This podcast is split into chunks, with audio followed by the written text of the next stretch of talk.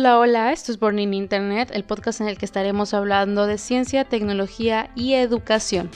El día de hoy vamos a hablar un poquito más sobre el tema de la educación en México Hoy no voy a comparar a México con ningún país, hoy no voy a decir que nos vayamos a ningún lado y tampoco tengo un invitado especial o una invitada especial a quien presentarles ya que el tema de la contingencia y el estado de emergencia en el que estamos viviendo en general en el país y en el mundo no nos está permitiendo tener pues invitados y gente con nosotros para grabar el podcast para para ir pues enriqueciendo un poco más los temas como habíamos planeado.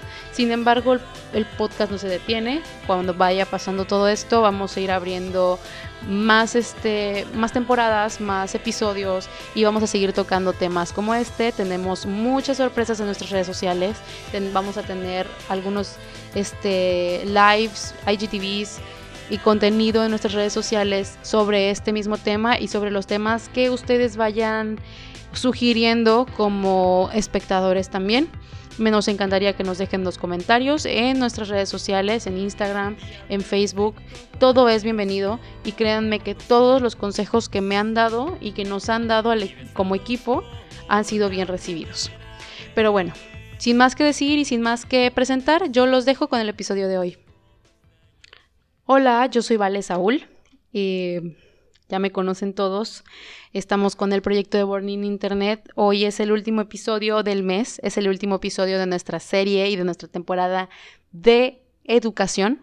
Hoy vamos a cerrar con alguna, algunos pensamientos finales y algunas conclusiones y sobre todo algunas inspiraciones que me llevaron a tocar este tema primero, que me llevaron a hablar sobre la educación primero y que me llevaron a empaparme de toda esta información y de leer un poco más de esta información que la verdad es que yo tenía idea de todo lo que lo que México estaba pasando en el tema de la educación, sabía que habíamos tenido muchos problemas y habíamos tenido muchos beneficios también en los últimos años acerca del desarrollo y el desempeño de la educación, tanto en niños como jóvenes. Sin embargo, yo no sabía nada de números, yo no sabía nada de estadísticas hasta que empecé este podcast y la verdad es que me ha abierto los ojos en muchos sentidos y quiero también abrírselos a ustedes y que hagamos algo, que seamos una generación de cambio, que seamos una generación que impulse la educación, no solo en México, como se los comenté en otros episodios, quiero que sea toda América Latina, todo el mundo, que todo el mundo se preocupe más por la educación y no solamente la educación em, en la escuela y que los maestros hagan su trabajo, sino que comencemos desde casa. Yo creo que esta, este estado de emergencia en el que estamos pues ahorita a nivel mundial que estamos muy cuidadosos y muy pendientes de todo lo de la contingencia, el COVID, todo esto nos puede ayudar a que nosotros mismos nos apoyemos y nos vayamos impulsando a ir creciendo como personas, ir educando a los niños desde más pequeños, ir apoyándolos para su crecimiento tanto educativo como profesional, ir creando jóvenes que agreguen valor a todo este a todo este cambio y a toda esta generación de nuevos estudiantes, de nuevos profesionales, de nuevas personas laborando. Se salió un poquito de lo planeado, lo que se estaba preparando para este primer, esta primera serie de educación. Sin embargo, yo creo que va a estar maravilloso todo lo que vamos a tocar. Y voy a empezar con las cosas que a mí me inspiraron a empezar el podcast con el tema de la educación. Y el tema de la educación a mí me llamó mucho la atención porque pues me estuve informando, estuve leyendo, estuve tomando, leyendo estadísticas de la INEGI, de las pruebas que se hacen a nivel mundial cada año sobre educación, como, la es la, como lo es la prueba PISA o eh, Planea. Entonces estuve tomando bastante información y el crecimiento de México en la educación los últimos años y el crecimiento en comparación con el resto del mundo. Sin embargo, hoy no voy a tocar a todo el mundo y no me interesa el mundo, a mí me interesa lo que estamos viviendo actualmente como país. Así que hoy voy a hablar 100% de México. Y me encantaría que sepan que México es un país increíble. De hecho, hace poco veía en TikTok un video de un argentino muy lindo. Este, les voy a dejar el video en Instagram, en el que él, explicaba todas las razones por las cuales México tiene todo para ser potencia mundial. Y yo me puse a pensar y yo me puse a analizar todos los puntos que él daba. Yo recordé una frase, no me acuerdo exactamente quién la dijo, pero recuerdo que la escuché hace unos meses y se me quedó muy grabada y dice que el crecimiento de México está en los jóvenes y es precisamente lo que quiero atacar. Es precisamente lo que quiero impulsar. Es precisamente lo que quiero, quiero que todos apoyemos, jóvenes, niños, a esa generación que pueda hacer el cambio y que pueda hacer que México pueda ser una potencia mundial. Hoy si no somos potencia mundial es porque en gran parte así lo hemos querido. Nuestra misma ignorancia y nuestro, nuestro mismo, nuestra misma falta de interés por muchos temas que se tienen que tratar todos los días y que se tienen que ir evolucionando todos los días, han detenido el crecimiento de México en muchos aspectos. Y uno de ellos es la educación. Si bien es cierto que los jóvenes son quienes van a impulsar a México a ser un país de primer mundo, un país, una potencia mundial. También es cierto que muchos de estos jóvenes y muchos de estos estudiantes de repente dejan la universidad, dejan la escuela, dejan la prepa, dejan la secundaria.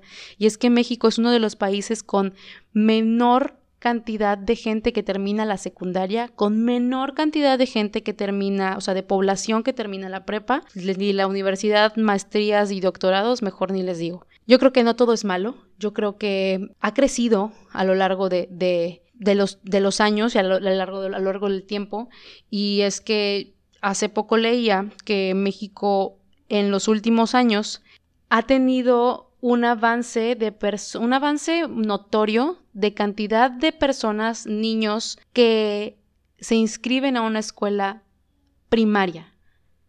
Para ahí ya vamos de ganar. Los, eh, los inicios de clase cada año, cada día son mayores. Cada día hay más demanda de escuelas. Cada día hay más niños entrando a una escuela. Y eso está perfecto. Y eso está increíble. Y eso es algo que no podemos perder el foco y tenemos que seguir fomentando. Tanto el gobierno como nosotros como ciudadanos. Sin embargo, llega una determinada edad en la que los niños de plano no, no están conectados, los jóvenes no están conectados, los jóvenes no están focalizados hacia lo que quieren seguir estudiando o si quieren seguir estudiando. Y los que terminan de estudiar, cuando se hacen pruebas eh, como la prueba PISA o la prueba Planea, salen estadísticas de la manera en la que no se ha no voy a decir fomentado, sino no se ha apoyado o tal vez no se ha focalizado bien el método de aprendizaje en tanto niños como jóvenes. En las pruebas PISA, 45 de cada 100 estudiantes mexicanos no entienden lo que leen, no tienen una buena comprensión lectora. ¿Esto qué pasa? O sea, ¿esto a qué me inspira? Y ese es, una, ese es un punto que a mí me causó ruido al iniciar el podcast.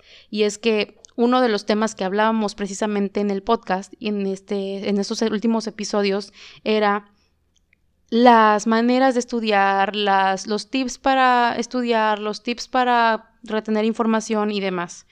Entonces, regreso a lo mismo. Me encantaría que México y ustedes que nos están escuchando hoy, y ustedes que están en sus casas, y ustedes que tienen niños, y ustedes que tienen adolescentes, y ustedes que tienen jóvenes, nos ayuden a fomentar las maneras de estudiar, las maneras de retener información, las maneras de ir tomando una a una cada herramienta para impulsar el aprendizaje y la retención de información de un niño. Sí es cierto, muchas veces los, los, niños y los jóvenes no tienen ni idea de lo que leen, no logran comprender. Sinceramente, pongámonos a investigar un poquito ¿Cuál es, ¿Cuánta es la cantidad de personas que leen al menos un libro al año? Los niños no están acostumbrados a leer, los niños no están acostumbrados a retener información, los niños no están acostumbrados a tener una correcta educación en el área de la comprensión lectora. Creo que podríamos empezar por ahí. Comenzar a fomentar el leer, el comprender textos, el entender textos, ir reteniendo la información y así va a ser muchísimo más fácil aplicar todas nuestras herramientas de educación y todas nuestras herramientas de aprendizaje que les dimos en el, episodio pasado. Esa es una de, las, de mis principales focos de atención hoy en día con todo el desarrollo del podcast y con todo el desarrollo y cierre de este proyecto, de esta, de esta serie de episodios sobre la educación. Y la segunda es que cada, de cada 100 mexicanos, 61 no aprenden lo suficiente las matemáticas o no logran comprender matemáticas básicas. ¿Esto a se debe? A que a veces tal vez no tenemos, si no comprendemos lo que leemos, le agarramos un odio a los números y un odio a las matemáticas, que es tan común a nivel mundial, que nunca dejamos de topar con la pared cuando queremos aprender matemáticas. Entonces yo creo que hay que encontrar una manera de explicar, de hacer, de desarrollar y de enseñarle a los niños que las matemáticas no son sus enemigos desde que son muy pequeños. Desde el momento en el que un niño escuche decir a mamá o a papá que alguna materia no, está, no es tan buena o no le gusta o no es tanto de su interés, automáticamente creamos en el niño una barrera que hace que no quiera comprender y que no quiera leer y que no quiera saber sobre ese tema. Entonces nosotros que estamos en casa con nuestros sobrinos, con nuestros primos, con nuestros tíos, con nuestra familia en general, hay que fomentar a no tirarle odio a la escuela, en ningún sentido. Tampoco hacer los comentarios de, ay, yo solo tengo secundaria y miren, porque eso también crea un patrón en el niño y un patrón en, en la generación de, ok, si mi papá no estudió tal cosa y es nos, nos dio tanto, creas un ámbito de conformismo. Y esto pues no es algo que yo esté diciendo, no es algo que yo me esté inventando en este momento. Yo no soy psicóloga, yo no estudié nada relacionado con ciencias de la salud. Sin embargo, a lo largo de toda mi investigación lo estuve escuchando de muchos psicólogos y de muchas, este, muchos expertos en el desarrollo de un, de un niño en el ámbito educacional.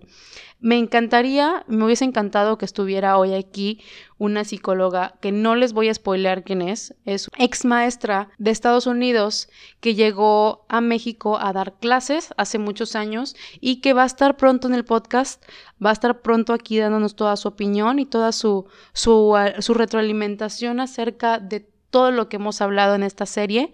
Sin embargo, no será pronto, no será al menos en estos meses, ya que el COVID no nos lo permite y ahorita ella está en Estados Unidos de regreso con su familia, pasando todo, toda la contingencia con ellos. Pero de verdad, no crean que es algo que yo esté diciendo, no, no crean que es algo que yo me estoy inventando, es algo que escuché no solo de uno, de varios psicólogos y que estuve viendo y que estuve leyendo y que estuve realmente informándome sobre este tema. Y sí es algo muy real, o sea, yo creo que sí es algo muy, muy real. Eh, la cantidad de de familias que crean inconscientemente un odio hacia ciertas materias en los niños, materias escolares, es muy alta, es muy, muy alta. Y tenemos que empezar con esos pequeños eh, malos comentarios que tal vez los niños no deben absorber. Lo primero es incitarlos a leer. Lo segundo es eliminar todos esos pensamientos y esos comentarios que pueden crear en el niño una barrera para el aprendizaje. Esos son los dos puntos yo creo que más importantes atacar en este momento y más importantes hablar, a, a platicar con otras personas. Tú ya escuchaste esta información, tú ya tuviste esta información. Ok, compártela, dísela a alguien más, coméntale a alguien más, coméntale a tu, a tu prima, coméntale a tu hermana, coméntale a tu tía, coméntale a tu cuñada y dile todas estas pequeñas eh, observaciones que pueden ir mejorando como familia y pronto toda una generación para el impulso de la educación y para el impulso y el crecimiento de México en la educación desde pequeños.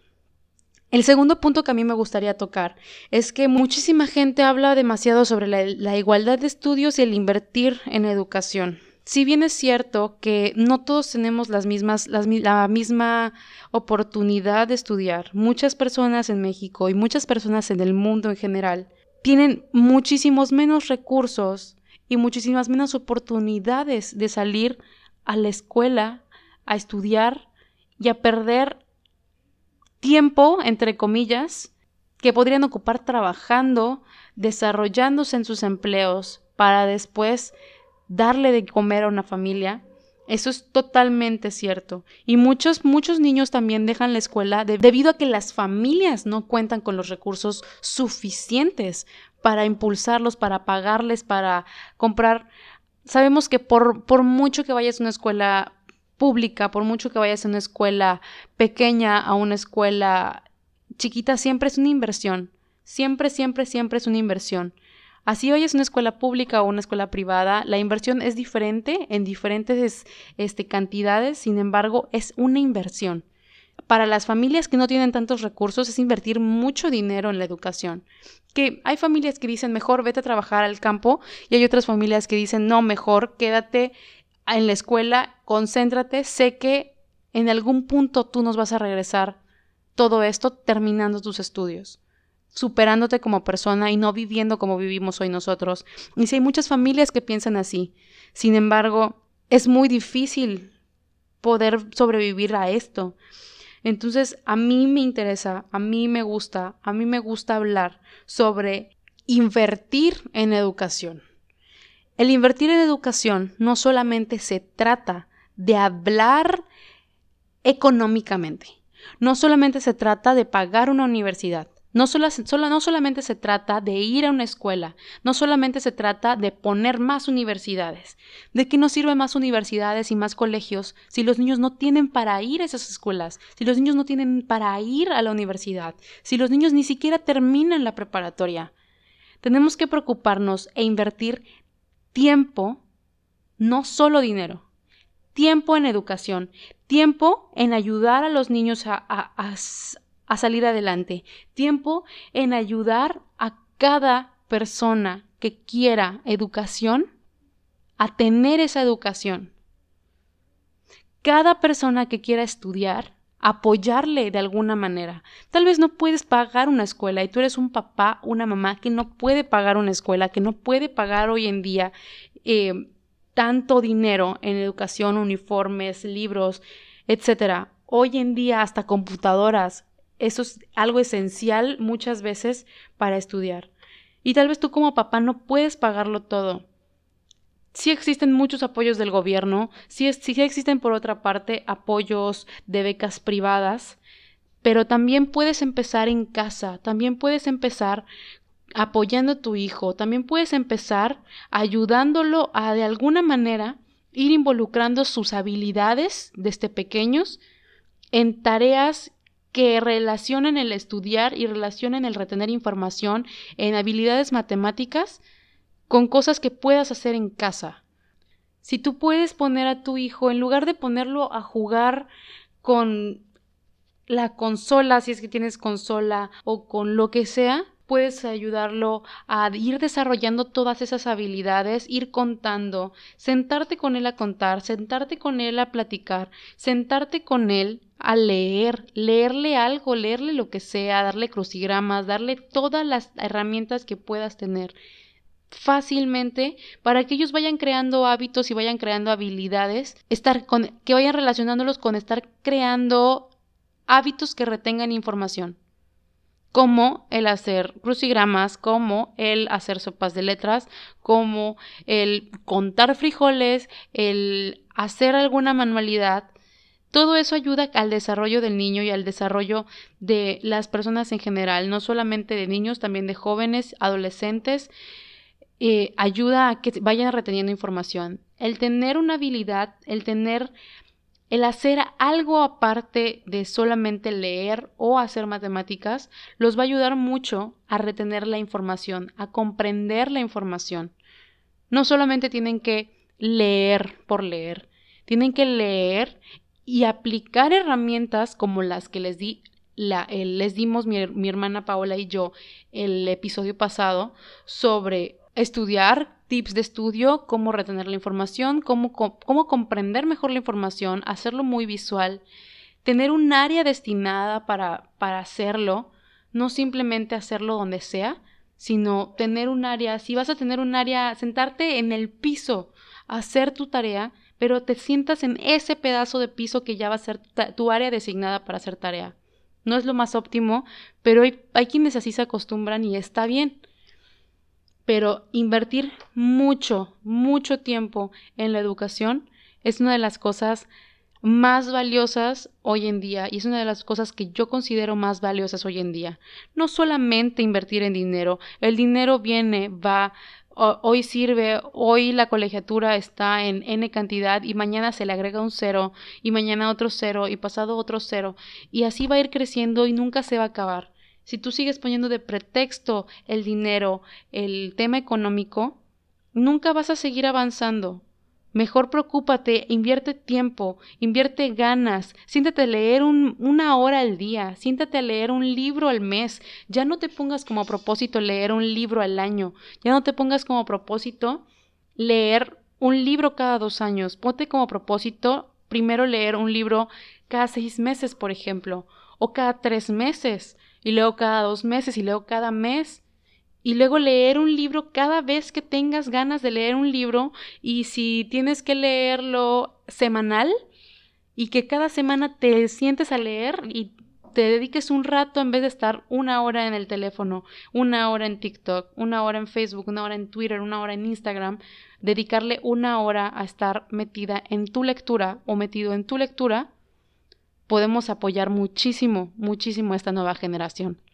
O simplemente tú como mamá, como papá, como abuelita, en vez de sentarte con tu nieto, tu hija, tu hijo, tu sobrino, tu hermano, a ver tele, a ver series, a ver películas, siéntense a leer, siéntense a hacer otras actividades que van a, van a apoyar que el día de mañana México tenga unas cifras más elevadas en educación.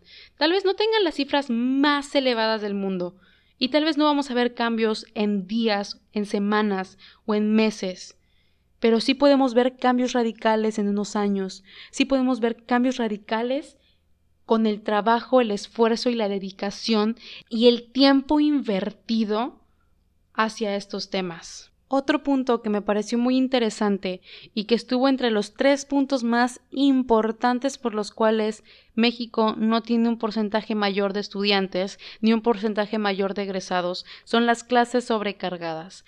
Y en esto sí creo que tanto como papás como por tanto como papás como la el sistema hemos errado un poco en aplaudir que cada día se vaya recortando más y más el tiempo de clases. Yo recuerdo que cuando empezaba a estudiar de pequeña, mis clases iniciaban a la mitad de agosto y terminaban hasta junio, finales de junio, y solo tenía julio y la mitad de agosto de vacaciones. De repente ahorita ya llega un punto que entras en septiembre, sales en mayo y además un viernes cada mes tienes día libre. Tienes vacaciones de Semana Santa y tienes vacaciones de carnaval y tienes vacaciones y tenemos como 300 días festivos al año y son 365 días solamente y nos quedan 65 días de escuela. Obviamente lo estoy exagerando, no se lo tomen personal. Pero creo que tanto como papás como estudiantes debemos ir aprovechando eso. Ok, no podemos cambiar al sistema, al menos hoy, este año, como estamos y con todo lo que está pasando, no podemos cambiarlo.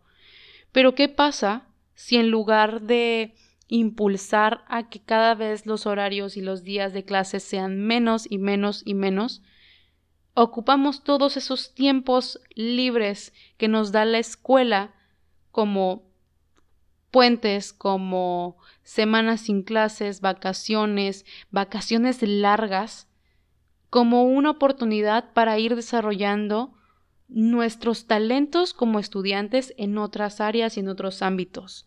Ok, tengo tres meses de vacaciones en la escuela. Pues bueno, en esos tres meses de vacaciones, ¿qué puedo hacer para mejorar mis hábitos estudiantiles? ¿Qué puedo hacer para mejorar mi rendimiento en la escuela? ¿Qué puedo hacer para mejorar mi desarrollo como estudiante?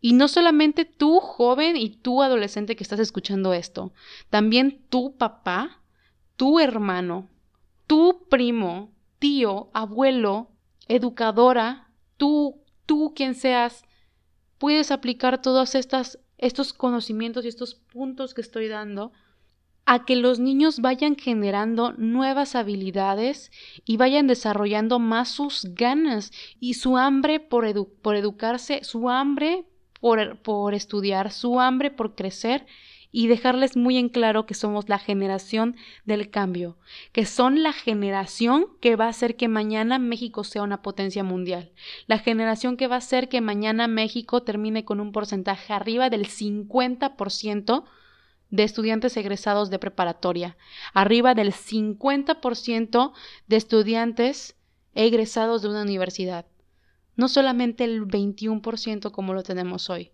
no solamente el 36% de esos como lo tenemos hoy, y día con día ir aumentando la cantidad de mexicanos que presentan una prueba PISA, que presentan una prueba Planeta, que presentan una prueba cualquiera y puedan dar un resultado impactante y realmente que deje, nombre, que deje el nombre de México hasta lo alto. Nosotros siempre queremos ser los números uno en todo, queremos ganar en el Mundial de Fútbol, queremos ganar en las Olimpiadas, queremos ganar en todo. Nuestros equipos queremos que ganen. Nos, nos, nos dedicamos tanto y tanto y tanto tiempo a querer que México sobresalga en deportes, ¿qué tal si en lugar de querer que México sobresalga en deportes, también queremos que México sobresalga en educación? Porque México está lleno de deportistas, está lleno de artistas, está lleno de músicos increíbles. Pero ¿qué pasaría si México no solamente tiene muchísimos deportistas, muchísimos artistas y muchísimos músicos y muchísima gente con talento fuera de México demostrando y poniendo el nombre de, el nombre de México en alto, sino que también tenga muchos profesionales, muchos emprendedores, muchos egresados, jóvenes, adolescentes que hoy estén marcando ese cambio y que estén haciendo ese cambio a nivel internacional y estén dejando el nombre de México en alto. Ya no solo sería México no pasó a la final de fútbol, México no pasó en las Olimpiadas, México no ganó oro en las Olimpiadas, sino todo lo contrario. Incluso los deportistas, incluso los artistas, los músicos tendrían mejores oportunidades allá afuera, en el campo laboral, en la industria, en la industria del emprendimiento también, y en la industria del deporte, y en la industria de la música, y en toda, toda área que quiera. Hoy es nuestro momento de cambiarlo. Hoy es nuestro momento de aplicar todo lo leído, lo escuchado, lo, lo aprendido en estos, en estos podcasts y no estoy diciendo que yo sea la única que lo está haciendo y no estoy diciendo que yo sea la única que está dando esto y no estoy diciendo que sea todo idea mía lo que estoy diciendo. Como digo, yo me he informado, he leído, he investigado sobre estos temas y no estoy diciendo solo, solo palabras al aire. Me hubiese encantado tener aquí a alguien, un psicólogo o algún profesional que esté dando todos estos puntos hoy en día para reforzar todos los, todos los puntos que hoy estoy tratando. Me encantaría tenerlo, me encantaría que esté aquí, me encantaría que él pudiera o ella pudiera afirmarlo.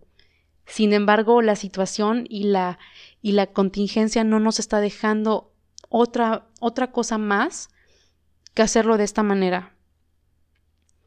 Y sé que pronto vamos a tener a todas estas personas aquí presentes, vamos a tener a todas estas personas y estos profesionales y estos expertos en todos estos temas aquí presentes y vamos a poder reunirnos y tocar estos temas frente a frente y, lleva, y llevar muchísimos más puntos de vista y muchísimas más conclusiones enriquecedoras a esta información. Sin embargo, yo creo que hoy podemos empezar ya el cambio, podemos empezar ya lo que queremos como mexicanos, como país, como México, como América, como el mundo. Y tenemos que empezar ya. Si tú estás detectando alguno de estos puntos en tu país, con tu familia, con tus amigos, con tus primos, sobrinos, compadres, es momento de hacer un cambio.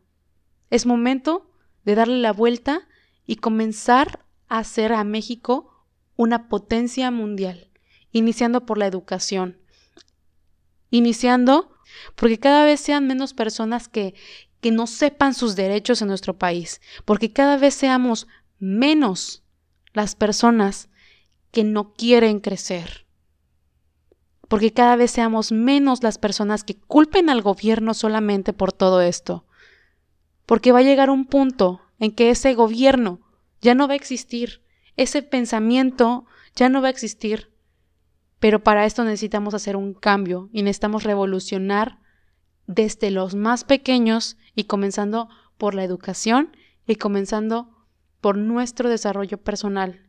Dejemos de odiar a nuestro país, dejemos de irnos al extranjero, dejemos de irnos porque México no es lo que queremos. Y empecemos a irnos por más oportunidades para ayudar a México a crecer. Comencemos a hacerlo por el bien de nuestro país. Dejemos de odiar a nuestro país. Dejemos de tirarle hate a nuestro país. Y comencemos a detectar todas las cosas malas de nuestro país y hacer algo para cambiarlo. Un tweet que diga que odias demasiado al presidente, o un tweet que odias demasiado el sistema, o un tweet que odia demasiado cómo México lleva las cosas, no nos va a llevar a nada. No va a ser un cambio que vas a tener 10 millones o 10 mil o 100 mil o 300 mil o lo que quieras de likes, retweets, retweet con comment. ¿Y qué estás haciendo para cambiarlo? ¿Qué estás haciendo para que México cambie? Y México ha cambiado. México en los últimos años ha aumentado la cantidad de niños que van a la escuela, ha aumentado la cantidad de personas que estudian, pero igual esa cantidad de personas que estudian se van y no hacen o no pueden hacer nada para aportar a México. México ha cambiado y México ha, aumentado sus cifras. Sigamos impulsando la educación, sigamos invirtiendo en la educación y no solamente hablando de dinero, sino hablando de tiempo, hablando de recursos, hablando de sentarnos una hora con nuestros hijos, con nuestros sobrinos, con nuestros primos, con nuestros hermanos a trabajar, a desarrollar habilidades. No solamente a jugar fútbol, no solamente a jugar videojuegos, que no estoy diciendo que no sean buenos. Incluso los deportes pueden ayudar a que un niño y una mejor retención de información, porque haces que desarrollen habilidades y haces que desarrollen y que tengan que recordar ciertas cosas del deporte que practiquen, el deporte que sea, pero tenemos que crear esas habilidades desde muy pequeños. Tenemos que crearles todas esas habilidades desde muy chiquitos. Así que sí podemos y vamos a lograrlo. El episodio de hoy fue bastante corto. Eso es todo lo que tengo que decir como conclusión final y como cierre de, este, de esta serie de podcast. Y solo quiero decirles muchísimas gracias a todos los que nos han apoyado, muchísimas gracias a todos los que escucharon toda esta primera etapa del proyecto muchísimas gracias a todas esas personas que se han dado la molestia de ponerle play a nuestros podcasts, han puesto play a nuestros episodios.